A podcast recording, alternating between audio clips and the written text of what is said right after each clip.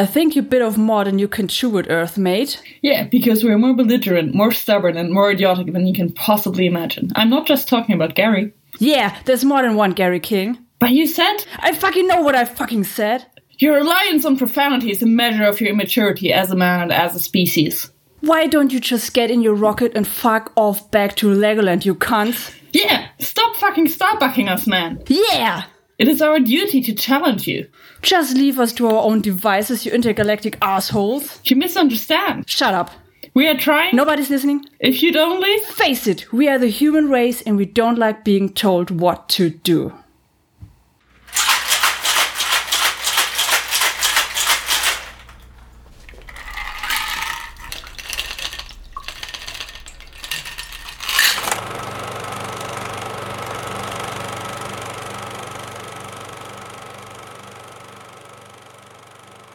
Ich habe leider kein, äh, kein halt Pint, kein Lager bekommen. Dafür habe ich mir einfach mal Guinness geholt. Sehr gut. Ich hatte den super Plan, mit dem Eis gegen Spieren zu stoßen, aber ich habe das Eis so schon aufgegessen, weil es dann auch schon so halb geschmolzen war.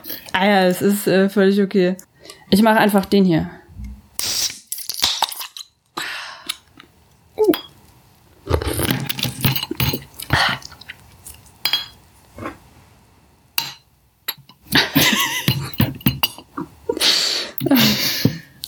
Ah ja, Whatever. cheers, mate. Tschüss. Ja, ich hätte vielleicht die zwei Euro mehr für ein besseres Bier ausgeben sollen. Also ich bin mit meinem Guinness eigentlich ganz zufrieden. Ja. Ich, ich trinke ja so normales Bier gar nicht. Und so Stouts sind eigentlich das Einzigste, was so geht. Und Guinness ist jetzt ja seit letztem, vorletztem Jahr endlich auch vegan. Auch in Europa. Ja, bei mir war es, ähm, ich war film, filmgetreu, gerade noch im, im Tesco und wollte ein Bier holen und es gab halt so die, die, äh, die besseren, aber da dieses Wochenende auch europäische Derby-Meisterschaften sind und ich auch die gucken gehen möchte, dachte ich mir, ah, dann nimmst du doch gleich das 8-Pack für das günstigste 8-Pack für 16 Euro. Uh, mhm. Ähm, und das ist jetzt Rockshore. Und das ist, glaube ich, dem World's End Beer äh, nachempfunden, weil das ein okayes Lager ist, aber nicht geil. Okay. Was genau heißt Lager eigentlich? Das ist eine Herstellungsart. Das Okay. ist, ein Lager ist ein helles. Mhm. Meines Wissens. Ich, ich wusste das alles mal und dann habe ich es verdrängt. Aber ich glaube, ein Lager ist ein helles. Hm. Und ein helles ist leichter als ein Pilz. Vom Geschmack her. Okay. Weil bei Bier bin ich, wie gesagt, völlig raus, aber ich dachte mir, bei der Gelegenheit kann ich auch mal wieder eins trinken, aber dann eben für mich der Kompromiss. Aber guck mal hier, Dublin. Uh. Hey, bei mir nebenan. Tatsächlich. Äh, so, genau, äh, vielleicht Fun Fact zu äh, Guinness kurz. Die wurden eigentlich immer mit Fischblase, halt tatsächlich aus Fischen gemacht. Also tatsächlich die Blase, diese Schwimmblase, die Fische haben. Äh, aus der ähm, wurde eine äh, Ingredients gemacht, mit der sie das gefiltert haben, um Trübung rauszukriegen. Deswegen war Guinness halt nicht vegan. Bis auf die in Australien und Neuseeland, glaube ich, äh, weil die hatten das da nicht so und die hatten auch eine eigene Produktion. Der Rest in Gesamteuropa und auf der ganzen Welt war eben äh, nicht vegan. Und seit letztem oder vorletztem Jahr haben sie das umgestellt. Vorletzten oder länger, glaube ich schon. Also irgendwie, sie haben es mal länger angekündigt, dann irgendwann war es auch so und dann waren noch so ein paar alte Chargen im Umlauf, aber jetzt ist Guinness äh, vegan. Yay!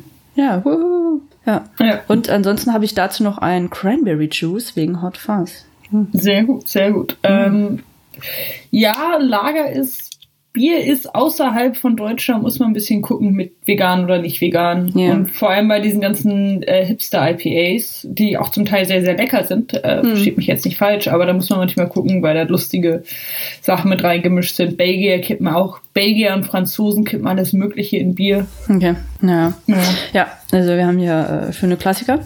Und wir machen eine klassische Trilogie, die also jetzt schon quasi ein Klassiker und ein kleines Kultding geworden ist, die Cornetto-Trilogie oder die Blood and Ice Cream Trilogie oder die Three Flavors Cornetto Trilogie.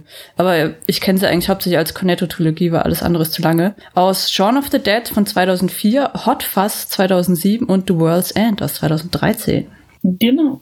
Und ich muss sagen, ich, also ich, ich kannte die, ich mochte die und ich hatte, guckst dir das an Und du flippst eigentlich die ganze Zeit darüber auf, wie geil das ist, weil Ja. man halt gerade von dem Genre kaum was Gutes, also es sind so viele Sachen so gut gemacht, also auch einfach handwerklich Ja. gut gemacht, das ist man nicht gewohnt von Comedy und also, das, wenn ich in einen Arthouse-Schü-Schü-Schü-Film gehe, die Kameraführung vielleicht geil ist oder avantgardistisch oder was Mhm. auch immer, damit rechne ich. Aber dass mir im Vordergrund jemand einen Furzwitz erzählt, während die Kamera wunderschön arbeitet und die Beleuchtung super ist und Ja. dann ein super Schnitt folgt mit einer Soundbrücke von dem Furzwitz, Ja. äh, das, Ja. Das ist man gar nicht mehr gewöhnt. Ich habe auch so viele Sachen aufgeschrieben, einfach so, oh, großartig hier und das und das. Und wie fantastisch war das denn? Also ich war auch ziemlich begeistert. Also ich kannte die auch. Shaun of the Dead habe ich auch mehrfach gesehen. Äh, Hot Fuzz und The World sind jetzt halt zum zweiten Mal nach längerer Zeit. Und die haben insgesamt, alle drei Filme haben um die 38 Millionen gekostet, also US-Dollar, weil es ist halt die internationale Angabe, sind aber britische Filme. Und äh, spielten alleine den Kinos weltweit 150 Millionen ein, waren dann aber vor allem eben im Nachverkauf durch dieses Cult-Following ein bisschen nochmal weiter erfolgreich. Von daher auch finanziell, kommerziell für sowas extrem erfolgreich. Bei allen drei hat Edgar Wright äh, Regie geführt, der den meisten entweder von der Trilogie oder jetzt von Baby Driver bekannt sein dürfte. Und alle drei sind auch von Wright und Simon Peck geschrieben, der dann auch die Hauptrollen, äh, die Hauptrollen jeweils mitspielt. Ähm, alle drei sind produziert von Nira Park, die dann auch Black Books gemacht hat zum Beispiel. Ähm, Scott Pilgrim vs. The World. Ja, also äh, richtig geil. Äh, Attack the Block war sie auch dabei und Baby Driver, also extrem geile Produzentin. Der Music Supervisor ist jedes Mal Nick Angel, nachdem dann eben auch Nicholas Angel benannt ist. Der hat auch Attack the Block gemacht, Pride and Prejudice, also der mit äh, Keira Knightley, Atonement, Billy Elliot und diesen 2014er Pride, den Film über UK äh, Gay Activists, den ich eh noch mal gucken wollte. Also von daher äh, cool. Und eine der, also die, die drei Filme sind eben in der Trilogie und haben verbindende Elemente, stehen aber jeweils auch für sich, was ich auch eine Stärke des Ganzen finde. Und eine der großen Verbindungen von eben jetzt allein den Leuten, die das Ganze mit überhaupt gemacht haben, ist eben auch das Ensemble-Cast. Vor allem hier Simon Peck, Nick Frost und Martin Freeman, die so in jedem wirklich jeweils eine größere Rolle spielen. Also Simon Peck und Nick Frost sind ja quasi immer die beiden Hauptprotagonisten. Ja, Und schon. Martin Freeman, je nachdem, ist er mal dabei oder halt im äh, The World's End auch wirklich in einer großen Rolle. Und das ist irgendwie so schön verbindend. Und was ich extrem geil finde, einfach den Stil, den vor allem eben Edgar Wright reinbringt, weil er, was du jetzt auch gemeint hast, das sind Comedy-Sachen, aber eben handwerklich auch extrem gut, weil er hat ja seinen eigenen Stil, was sich vor allem in Kameraarbeit und Editing zeigt, diese Reißschwenks zwischendrin, extrem schnelle Kamerafahrten und diese kurzen, schnellen Montagesequenzen mit diesen Crash-Zooms drin, teilweise mit Soundeffekten, dann eben ganz viele so Parallelmontagen eben auch mit Soundbridges und so. Also es ist einfach von der Kameraarbeit, das Handwerkliche, das ist der Wahnsinn, wie geil die sind. Und deswegen machen die immer noch so einen Spaß. Ich hatte genau dasselbe, dass ich da mir so, oh, fantastisch, was für ein schöner Shot. Ach, guck mal da, der Matchcut. Es ist einfach, es ist ein kleines Fest. Und allein da fängt ja schon diese ganze Comedy immer wieder an. Du hast ja teilweise eine auditive Comedy, dann eine visuelle, was halt oft fehlt in anderen Comedy-Filmen mittlerweile, finde ich. Genau, da gibt's auch, ähm, es gibt einen YouTube-Kanal, Every Frame of Painting, der ist, äh, der analysiert so Sachen, aber eigentlich ist es sehr deskriptiv. Der hat halt das Video gemacht, oder die haben das Video gemacht, Edgar Wright, How to do Visual Comedy. Cool. Ähm, was ein wirklich gutes Video ist, auf das sich Edgar Wright wohl auch mal in dem Interview bezogen hat und das analysiert sehr gut. Also, das nimmt halt die Edgar Wright-Filme, auch die Cornetto-Trilogie und ein paar andere und die fangen halt an und sagen, hey, wir sagen nicht, dass alle andere Comedy schlecht ist, wir sagen nur, und wir sagen auch nicht, dass Leute schlecht sind, die die mögen, wir sagen nur, dass wir die so gerne mögen, weil sie Sachen macht, die moderne Comedy-Filme weniger machen. Und der Hauptkritikpunkt an modernen Comedy-Filmen ist, dass die, die Witze da drin nur im Dialog, nur statisch delivered sind. Also auf Das der stimmt, ja. Soundebene, aber fast nur im Dialog. Ja. Und dann nehmen die verschiedene äh, Szenen halt als Aufreißer und dann haben sie irgendwie Szenen aus Step Brothers oder Hangover oder was auch immer und dann Ja. aber auch aus den Edgar Wright Filmen und sind so, hm, okay, wir haben hier eine Hauptfigur, die nicht mehr trinken möchte. Hm. Wie kann man das darstellen? Einmal ist es ein reines Gespräch und einmal ist es halt die wirklich gute oder eine wirklich gute Montage in World's End mit denen, es werden sechs, fünf Ja. Tiere gezogen und ein Wasser und er trinkt dieses Wasser und nimmt das Glas runter und der Gary starrt ihn immer noch an. So, Ja, das ist ja. schon, also cool. Ja. Ah, interessant. Das, ist ein wirklich gutes Video, das wollte ich nur noch mal erwähnen. Können wir eigentlich auch verlinken dann. Genau. Können wir in die Shownotes reinnehmen. Cool, hört sich gut an. das, der, der Kanal ist eh ganz sauber. Also die machen Ja. das Punchline ganz gut. Und das ist aber was, das, äh, was ich auch viel bei, weswegen ich nicht viel Comedy gucke, ist halt dieses Statische. Ja. Das wird sich rein auf den Dialog verlassen, ja. Das stimmt. Es wird sich rein auf den Dialog verlassen. Und ich mag das, wenn mit der Kamera so rumgespielt wird. Ich mag das, wenn es eine gute Mischung aus irgendwie Slapstick, schwarzem Humor Ja. und also gerne auch Flach, Flachwitze dürfen gerne auch dabei sein. ja, klar. Und das, das sind zum einen diese ganzen Channel 4 Sachen, die ich so mag, so Miranda, Black Ja. Books, Oh, ja. all die Sachen, wo ich mich schlapp lachen kann.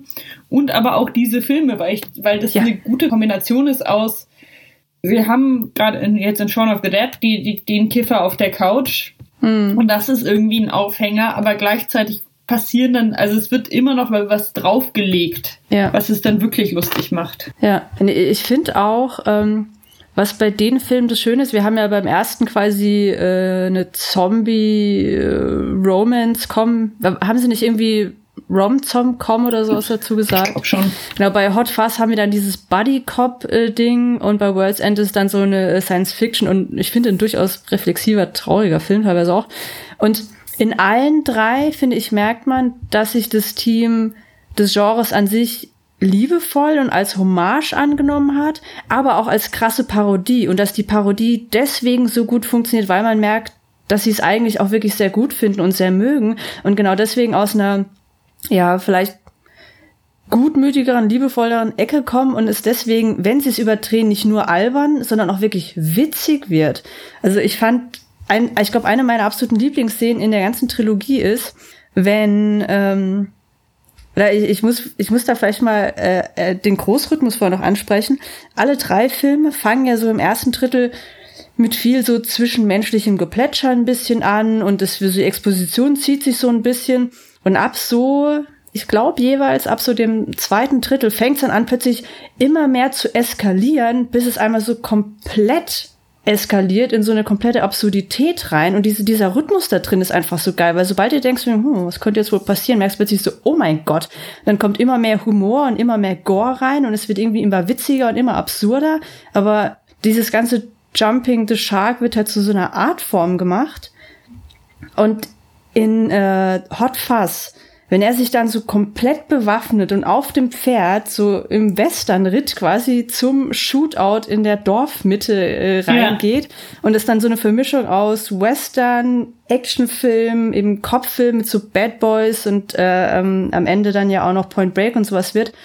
Ey, das ist einfach ein Fest. Und da sind so viele geile Referenzen drin und die alleine werden dann auch wieder für so einen komischen Effekt genutzt, wenn diese Bad Boy-Szene ist, wenn sie beide da stehen und die Kamera dreht sich so ganz schnell, ähm, also dass der Hintergrund so verrauscht und dreht sich immer so um die beiden rum. Das wird wieder wahnsinnig witzig.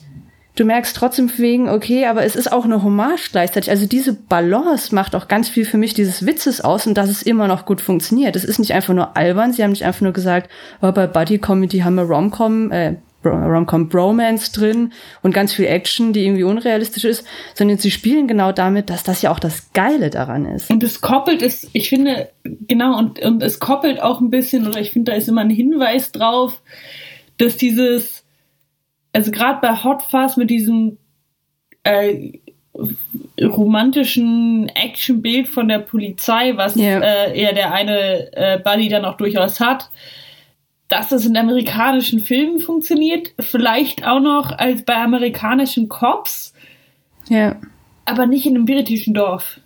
ja, Und, und das ist so ein, eine, einerseits so ein bisschen eine Liebeserklärung an diese Genres, ist aber andererseits dann aber auch so ein bisschen der Bezug zu halt der Lebensrealität von den Leuten, die Hm. die gucken. Und dann ist es so ein Western.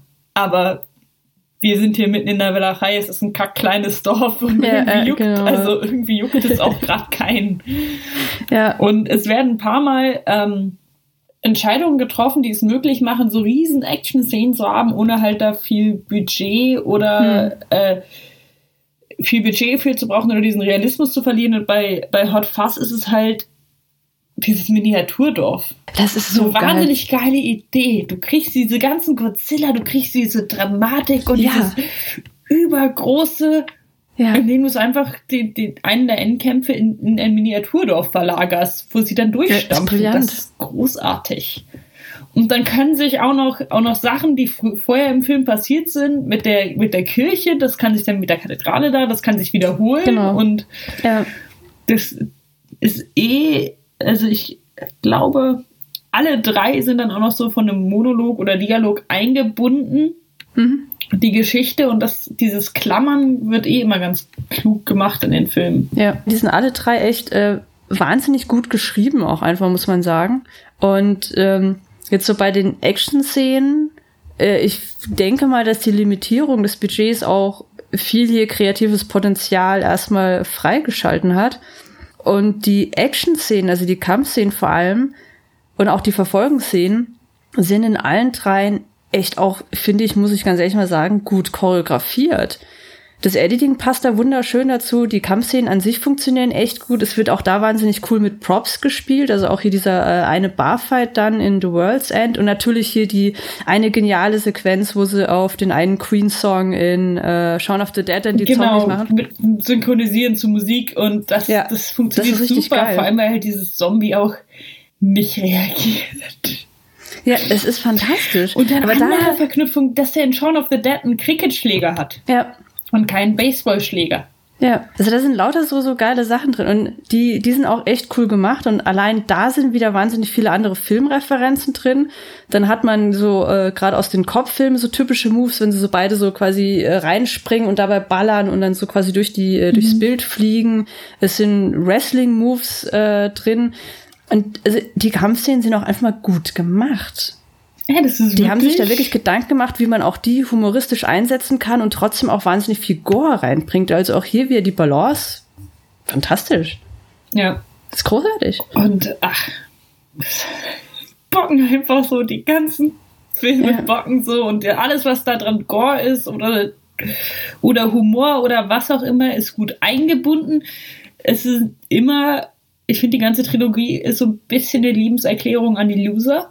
Ja. Aber nicht dadurch, dass die Loser zu den Helden werden. Also gerade in Shaun of the Dead wird Sean ja nicht der geile Macker, sondern ja. sie halten halt in diesem Pub durch. Und dann halten sie in dem Pub durch, aber das heißt ja nichts, weil am Schluss kommt das Militär.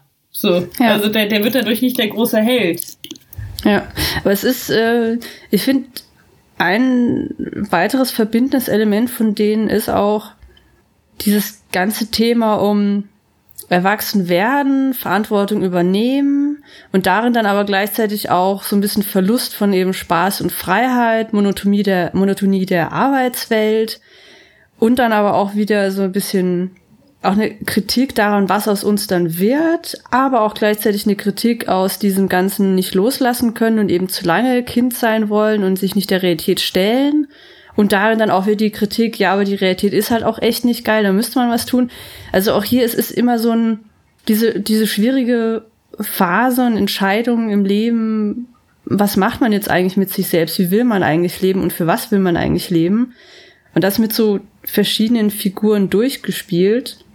Und ich fand da gerade die jeweiligen Figuren von Nick Frost und Simon Peck im Vergleich zueinander in den jeweiligen Trilogien auch, in den jeweiligen Trilogien, in den jeweiligen Filmen auch spannend. Weil im ersten ist Sean ja eher auch ein Loser, aber noch der, der es wenigstens versuchen möchte für seine Freundin. Und äh, äh Ed, Ed hieß dann. Genau, Ed Frost, ist dann ne? quasi der, der Freund, der ihn runterzieht. Genau, der ihn runterzieht und der dann auch als Zombie ja endet. Ja. Aber immerhin noch ein nettes Zombie. Ja. Wie, wie, wurden die dann genannt? Irgendwie, was war das? Mobile äh, Deceased oder sowas? Ja, Mobile Deceased. das ist großartig. Also allein solche Witze. Dann im, im zweiten Also Hot Fuzz war Simon Peck äh, als Nicholas Angel dann ja so ein Supercop, der alles hinbekommt. Und da gab es ja auch diesen Witz, wo, wo sie dann in allen dreien über mal so Gartenzäune springen. Ja. Und im ersten hat es ja überhaupt nicht geklappt, im zweiten macht er dann sogar ein Salto drüber. Also da ist er dann plötzlich so der Obermacker, der alles hinbekommt. Und äh, jetzt weiß ich den Namen von äh, Nick Frost dann gar nicht mehr. Wie hieß der denn in Hot Fuzz? Sein Buddy. Weiß ich gar nicht mehr. Auf jeden Fall, der ist ja diesmal auch so ein ja. bisschen so der Loser, aber gutmütig und nett und versucht's, aber ist immer noch so ein Er ist quasi so der begeisterte Junge irgendwie. Genau, also so, ja. Genau, der begeisterte Junge.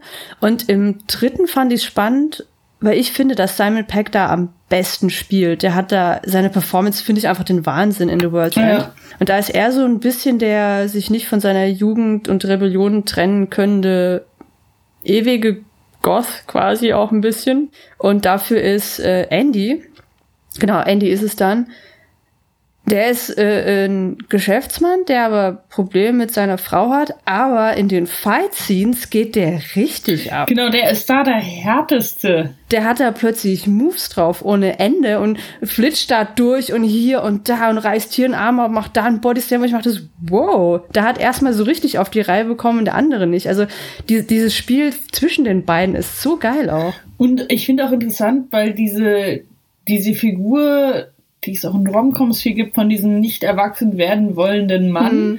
die ist normalerweise gepaart mit entweder halt der Mutter oder der Freundin, die die Mutterrolle übernimmt, oder halt einer größeren Freundesgruppe. Und das ist da nicht so, weil in ja. allen drei Filmen, naja, bis auf vielleicht den dritten, aber in den, zumindest in den ersten beiden, sind die trotzdem eigenständig, trotzdem arbeiten sie. Ja der Arbeit, also auch der, ich meine auch, dass der Buddy Cop nicht mehr bei seiner Mutter wohnt oder so. Der hat schon seine eigene Wohnung. Und er hat seine eigene und er hat eine ziemlich äh, beeindruckende Den mit seinen ganzen Filmen. Genau, eben. Und, und im ersten ist, cool. ja auch so, dass die Buddies dann zusammen in der WG woanders wohnen, aber zusammen woanders wohnen und also ja. auch dieses, dass es diese Figur geben kann, losgelöst davon, dass sie irgendwem anderen ans Bein gehangen wird. Das finde ja, ich wichtig Fall. und gut und das hat auch was mit Frauenrollen zu tun, die, ja. äh, ich meine, so viele Frauen gibt es jetzt in den Filmen nicht, aber die, die da sind, sind schon durchaus eigenständig, selbstständig motiviert und haben Agency und sind nicht nur dazu da, um die Jungs irgendwie zu sorgen. Genau, die, die sind nicht abhängig von den Männern und es gibt ein, zwei Szenen, wo sie gerettet werden, aber dafür retten sie auch in vielen Szenen. Also keine von denen ist abhängig, hilflos oder sonst irgendwas. Genau, und eben auch, dass die Jungs ihnen nicht am Bein hängen. Ja. Sondern das ist so dieses, dieses, dieses Erwachsenwerden oder nicht Erwachsenwerden Ding musst du mit dir selber ausmachen, aber was du dabei durchaus schon auf eigenen Beinen stehst, so. Hm, das fand Fall. ich irgendwie einen, einen, ganz interessanten Gedanken, weil das gerade das halt in ähm, Romcoms oder Comedies in neueren nicht so der Fall ist. Da ist es ja gerne dann die Figur, die noch zu Hause lebt oder eben keinen Job hat hm. oder irgendwas oder bei der Freundin auf der Couch rumlungert. Und äh, ich fand es das interessant, dass es da nicht so war. Ja, das stimmt. Also von daher, das, das war auch echt ziemlich cool. Ich habe noch was zur Pubkultur. Das habe ich jetzt erst ähm, hier gelernt und dann in, in Shaun of the Dead gleich wieder gesehen.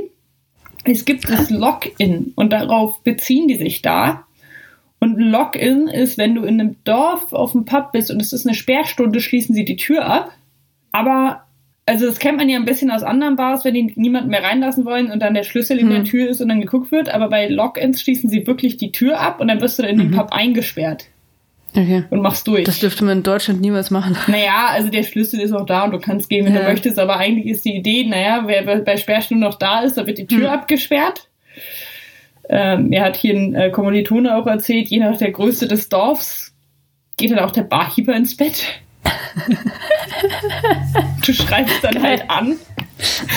okay. Und dann wird halt durchgemacht. Und darum, das ist ja in, in Shaun of the Dead und ich glaube auch in World's End ist es so, dass sie dann diese, diese Pubs als Zuflucht nehmen. Mhm. Und dass sie auch wissen, dass man die verbarrikadieren kann, ist gar nicht so absurd, weil die ja quasi nächtlich verbarrikadiert werden. Ja. Ah, okay. Ja, das ist eh, äh, die Pubs sind in allen drei auch so ein Zufluchts-, äh, so ein Gemeinschaftsort. Das ist quasi so der, der, der Kern, zu dem, so ein Fixstern, zu dem alle Figuren auch immer wieder kommen. Ja. Und ja, ich meine, der Gedanke von wegen, wenn die Zombie-Apokalypse kommt, äh, wir gehen in eine Bar, weil da häng, hängt halt eine Winchester und da ist wenigstens mal trinken, ist ja auch gar nicht so absurd. Ist nicht so absurd. Die, die Fenstersituation ist etwas unbefriedigend, aber ja. ähm, naja, kann ja nicht anders aber da, da, ja. Äh, genau, ich habe noch, äh, oh genau, das, das hattest du schon ein bisschen gesagt, dieses, ähm, dass dieses Setting auch eine wichtige Rolle spielt. Also wir sind halt bei wirklich britischen äh, Filmen, äh, eher in kleineren Dörfern. Wir haben nichts, was in äh, wirklich London direkt spielt, außer halt der Anfang von ähm, Hot Fuzz, aber da sind wir dann ja direkt dann rausgeworfen. Und genau diese Idee dieses kleineren Settings, und das in allen drei Filmen geht es ja auch um so eine Art Infiltration so eine Art äh, Bedrohung, die man zu lange nicht mitbekommt, die zu lange ignoriert wird, bei der auch zu lange nicht geglaubt wird, dass sie da ist. Und das funktioniert eben auch, weil wir eben in so im kleinen Bereich anfangen. Das hat mich auch wieder ein bisschen an Attack the Block erinnert, was ja auch, was ich dann interessant fand, dass eben so viele von den Leuten da auch mitgearbeitet haben. Einfach diese Idee, wenn irgendwie die Alien, Zombie-Invasion oder sonst was ist, wenn die in solchen Settings anfängt, dann würde die halt tatsächlich auch lange nicht richtig wahrgenommen und ernst genommen. Und da fand ich auch in äh, Shaun of the Dead immer noch, ich liebe die Szene, wo er in seinem Alltagstrott, ich glaube sogar noch im gleichen Hangover, da irgendwie so durchschlappt und dann so halt so sein das Cornetto äh, kaufen geht und er kriegt gar nicht mit, dass ganz viele um ihn herum eigentlich schon alle Zombies sind, weil einfach alle so vor sich hinschlurfen, so äh, mein Alltag, mein Alltag. Und das fand ich auch wieder so geil, dass so ganz viel Alltagskomik drin ist und halt wirklich diese Idee, je nach Setting, es würde einfach lange nicht auffallen. Also wenn hier am Berliner Platz in Ludwigshafen plötzlich Zombies wären, ich könnte die ein, zwei Tage lang nicht von den normalen Drogen- und äh, Alkileichen unterscheiden. Eben. Bei Shaun of the Dead war auch großartig diese Aufstehszene, die es am Anfang und am Ende vom Film gibt. Ja wo er dieses Zombie-Ding macht und auch das Gehen und auch diese, mhm. diese ganzen Gestiken schon so da mit da drin sind. Abgesehen davon auch die, die, äh, eine Stelle, wo sie Zombies schauspielern, um durch sie durchzukommen, die, ja. die erfolglose Schauspielerin, die ihnen das dann beibringt, ist ja, großartig. Ja. So nett ja, so geil. Ja. Geil. Es war, es, also auch da und auch das hat wieder so geil funktioniert. Also äh, ich finde alle drei echt richtig cool. Ich fand auch bei, bei, bei Hot Fuzz und bei World's End ist ja dann auch so ein bisschen so ein Stepford Wives Ding mit mhm. drin. Und ich fand es einfach geil, wie das bei Hot Fuzz einfach weil kleine Dörfer und Dorfgemeinschaften unheimlich sind und, und ja. spießig und, ja. und was weiß ich, wie, wie, wie lange man das, also wie lange das auch im Film tatsächlich nicht zutage tritt, sondern so eine unter, unterliegende ja. Gefahr ist, die dann irgendwann rauskommt. Und ich glaube auch World's End kommt fast über die Hälfte des Films ohne den Reveal aus. Ja. Also auf jeden Fall echt lang. Ja, also erst mit der Szene, wo er dann gegen diesen ähm, Teenager kämpft, ja. wird klar, dass du dann irgendwie was hast. Es gibt so diese kleine Anspielung, dass plötzlich alle so komisch gucken oder dass halt keiner ihn erkennt, aber die nimmst du erst so gar nicht wahr, weil du warst jetzt seit irgendwie 10, 20 Jahren nicht mehr dort. Und da, das ist eben das Geile, dass es irgendwann so plötzlich so Bäm, und ab jetzt haben wir die Bedrohung drin, ab jetzt wird einfach nur hart eskaliert, weil ich jedes Mal denke so, oh, es wird jetzt so viel Spaß machen. Ja. Also ab dem Moment freue ich mich, habe ich mich wirklich bei jedem dieser drei Filme gefreut, und so, und ab jetzt geht's richtig ab. Das ist so geil. Da macht es auch Spaß, die mehrfach zu gucken, vor allem, weil auch ja. bei, bei allen dreien viel so kleine, spaßige Foreshadowing-Sachen drin sind, die dir nicht auf den Sack ge gehen, sondern die halt reichen, dass du nachher Sachen wiedererkennst. Und wenn du es nochmal ja. guckst, dann erkennst du sie wieder und freust dich, weil du weißt, was nachher passieren wird. Und wenn du es ein drittes Mal guckst, gehst du irgendwann voll ab, weil du da sitzt und ja. denkst, ja, und das kommt dann in der Mitte nochmal und ich glaube, die Line kommt am Ende nochmal und das ist voll genau. geil. Ja, deswegen, also die machen echt Spaß. Was, äh, was ich auch sagen muss, was ich äh, cool fand, in Hot Fuzz gibt's ja die Anspielung auf Buzz Luhrmanns äh, Romeo und Juliet, ein Film, den ich fantastisch finde. Und äh, im Grunde genommen wird dann ja der, der, der Typ und die äh, Tussi da umgebracht, weil sie quasi Shakespeare gemördert haben. Ja. Und es ist nicht eine Kritik an dem Film, sondern einfach daran, dass sie den Film so schlecht quasi geklaut haben auf die Bühne. Das fand ich auch nochmal so eine geile Ebene.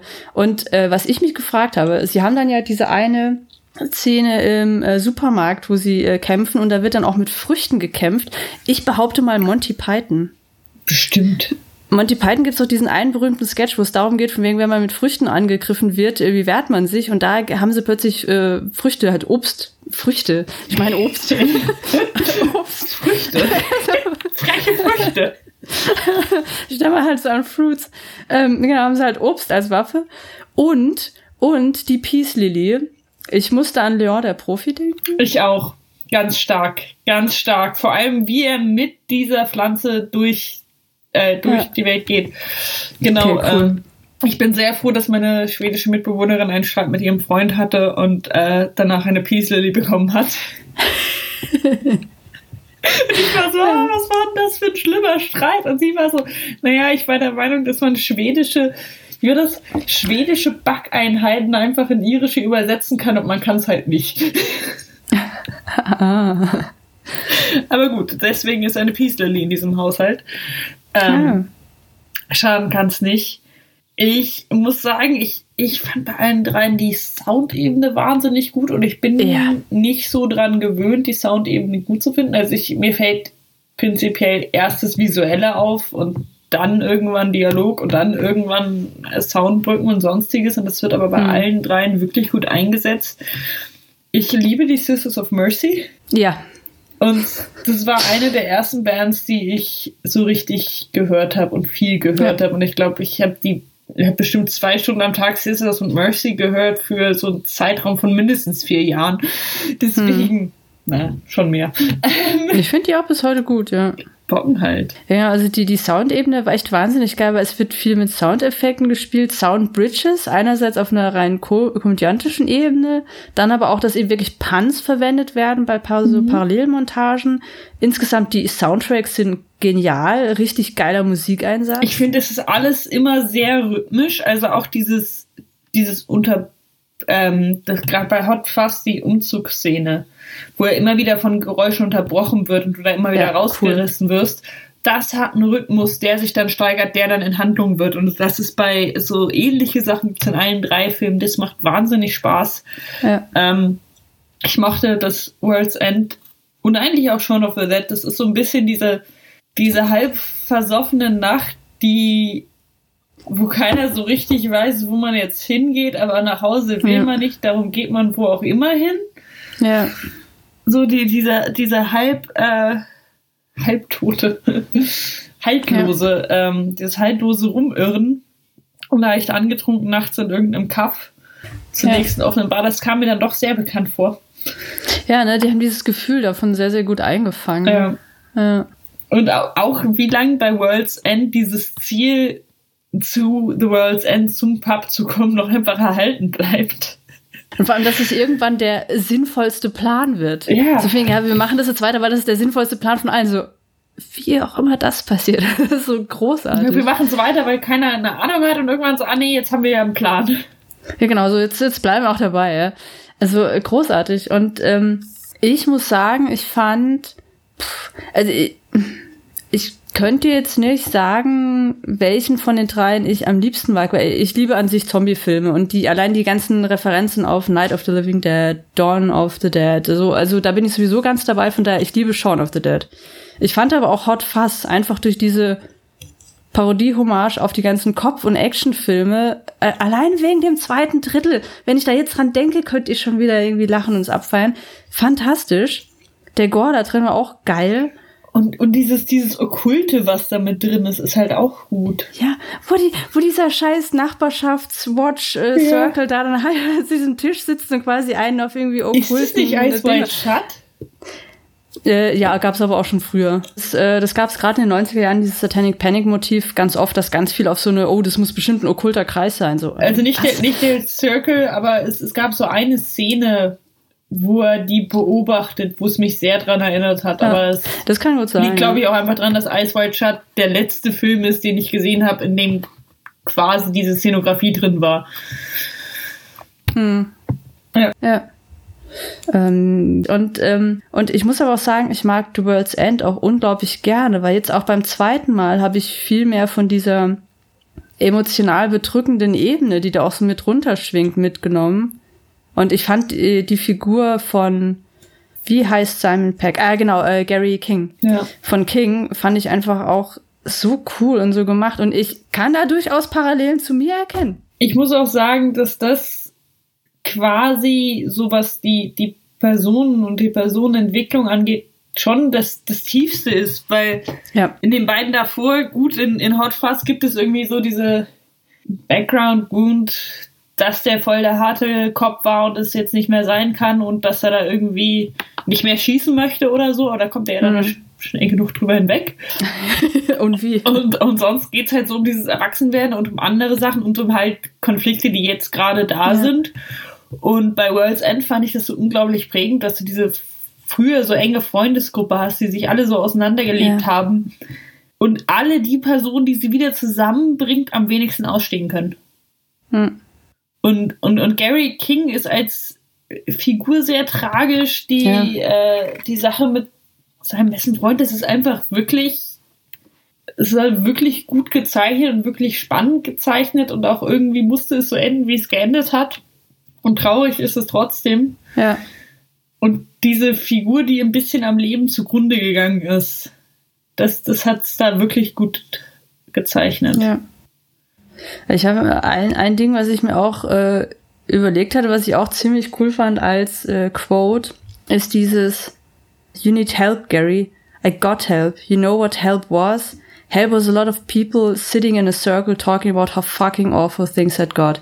That is not my idea of a good time. And this is, they told me when to go to bed. Me. Gary, mate, how can I tell when you're drunk if you're never sober? I don't want to be sober. I never it never got better than that night. That was supposed to be the beginning of my life. All that promise and fucking optimism, like we could take on the whole universe. It was all a big lie. Nothing happened. Und allein das Schauspiel in dem Moment von Simon Peck, ich fand das so gut. Ich fand ihn in dem Film, also ich mag Simon Peck an sich unglaublich gerne, deswegen war ich auch direkt bei The Boys dabei bei der Serie. Äh, Aber hier in dem Film, finde ich, brilliert er so richtig. Ja, und das ist es halt. Also genau diese Szene und genau dieses. Ich weiß nicht, wie alt die da drin sind, aber so vom Gefühl her ist es dieses Ende 20er. Ich glaube, die Ding. sind eher in meinem Alter. Da bist du schon so 30 auf die 40 zu. Genau, genau, die sind schon älter, ne? Die haben schon noch Kinder und so. Aber, aber, aber es ist so dieses, dieses, wie, wir hatten, wir hatten so viel Potenzial und uns stand die Welt offen. Und dann merkst du irgendwann, dass die Welt dir eben nicht offen steht. Ja. Ja. und dass es doch alles Kacke ist und dass es nicht mehr cool ist, besoffen rumzurennen, weil du da so langsam herausalterst, wo das Soziale akzeptabel ist. ja. Ähm, und das war schon, das war schon krass. Aber wenn ich jetzt mal kurz drüber nachdenke, äh, ich, ich würde sagen, in Shaun of the Dead sind sie schon so Mitte 20, wo es dann darum geht, okay, wir haben das Potenzial, was machen wir jetzt? Also quasi dieser Schritt dann in die richtige Arbeitswelt.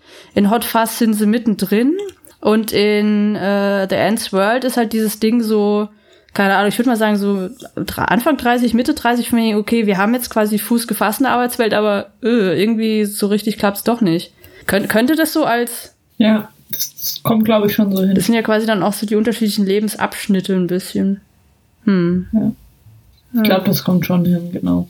Die sind ja auch jetzt nicht so klar definiert, aber es, es kommt schon hin, in, in, welche, in welchem Abteil sie sind. Und vor allem, also gerade bei The World's End, das ist ja auch, was machen die anderen? Ja, genau. Das ist schon so Klassentreffen nach 15 Jahren und nicht Klassentreffen nach 5 Jahren. Genau, Also ja. es ist schon so ein, ich, ich habe jetzt, ich habe mich hochgearbeitet zu folgender Position und ich habe zwei Ja, Kinder und ich Genau. habe ein Haus und einen Hund. Ja, Ähm, ja. Dafür musst du schon ein bisschen was gearbeitet haben. Aber ja. Hm. ja. Würdest du sagen, dass du irgendwie einen Liebling aus den dreien hast, oder? Ich weiß es nicht. Ich habe Hot Fuzz sehr spät erst gesehen. Ich glaube, ich habe Hot Fuzz nach World's End gesehen. Hm. Ähm, und ich mag den echt gerne. Ich mag World's End gerne wegen dieser ganzen Tragikgeschichte, Ja. aber irgendwie kann man ihn deswegen auch nicht ganz so unbeschwert genießen. Ja, Also schon, doch, der ist auch echt lustig, aber der ist dann aber auch schon sehr deutlich in seiner Kritik halt nicht nur an diesem Starbucks-Tum und was auch immer. So, man sieht das und denkt, ach so, ach ja, das ist der, der soziale Kritikpunkt dieses Films, Mhm. sondern aber auch gerade an Alkohol und an Alkoholismus und Abhängigkeiten und so. ja. das ist schon relativ deutlich, was der da macht. Und das Mhm. ist äh, dann manchmal ein bisschen nah. Ja, ja klar. Also ich würde auch sagen, dass Shaun of the Dead und Hot Fuzz sind leichter einfach mal so zu gucken, um Spaß zu haben. Und The World's End muss man sich auch eher auf diese gewisse selbstreflexive, selbstreflekt, was? Ich versuche das Wort. Selbstreflexion einlassen Ja, können. ja, ja. Ja, ja, stimmt. Weil da kannst du ja nicht besoffen vorsitzen und äh, sagen. Genau, und dann Also so, kannst du geht der schon? Shootout los, bam, bam, bam, bam, bam. Für zwei Drittel und dann irgendwann sitzt du da und guckst so traurig auf dein Kornetto und denkst dir, ja, Oh. okay. Oh. Sober Oktober. Ja, aber ähm, ich muss sagen, das ist aber auch, finde ich, für mich äh, jetzt die Stärke dieser Trilogie. Weil das ist nicht so eine typische Franchise-Sache, von wegen dieselbe Sache wird halt ausgemelkt bis zum Ende, bis nichts mehr geht, sondern es sind wirklich drei eigenständige Filme, die verbunden sind durch den Stil, durch gewisse so Elemente, Pop-Referenzen äh, und so gewisse Themen. Aber sie haben immer was sehr Eigenes. Sie stehen für sich und, Und so macht man das. Geil. Die, die gleichen Schauspieler besetzen ja durchaus unterschiedliche Ja. Figuren. Das heißt, es ist nicht so, ah, wo ist, also die, die Welt wird quasi auch gewechselt in, in einem gewissen Rahmen. Ja. Das ist ja schon spannend. Ja, das muss ich sagen, finde ich echt äh, cool. ich Also, habe auch ja. nichts, was mir den Film nicht gefällt. Ja, ne? Ja. Und äh, genau, es ist die Cornetto-Trilogie, weil im ersten haben sie äh, Cornetto verwendet und das hat sich dann so als Running Gag durchgehalten. Im ersten ist es das Erdbeer-Cornetto wegen Blut.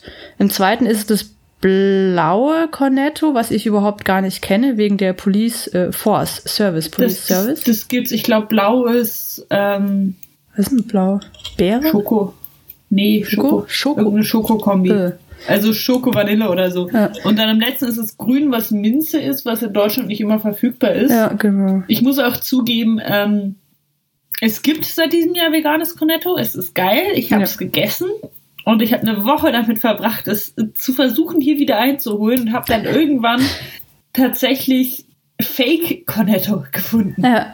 Was geil war, weil es billiger war, aber ich habe es wirklich versucht und ich wusste, welcher Supermarkt es liefert, aber da musst du wieder Mindestbestellwert haben oder was weiß ich. Hm. Das heißt, ich bin dann zu den ganzen großen Filialen von diesem Supermarkt gegangen und sie hatten es alle nicht.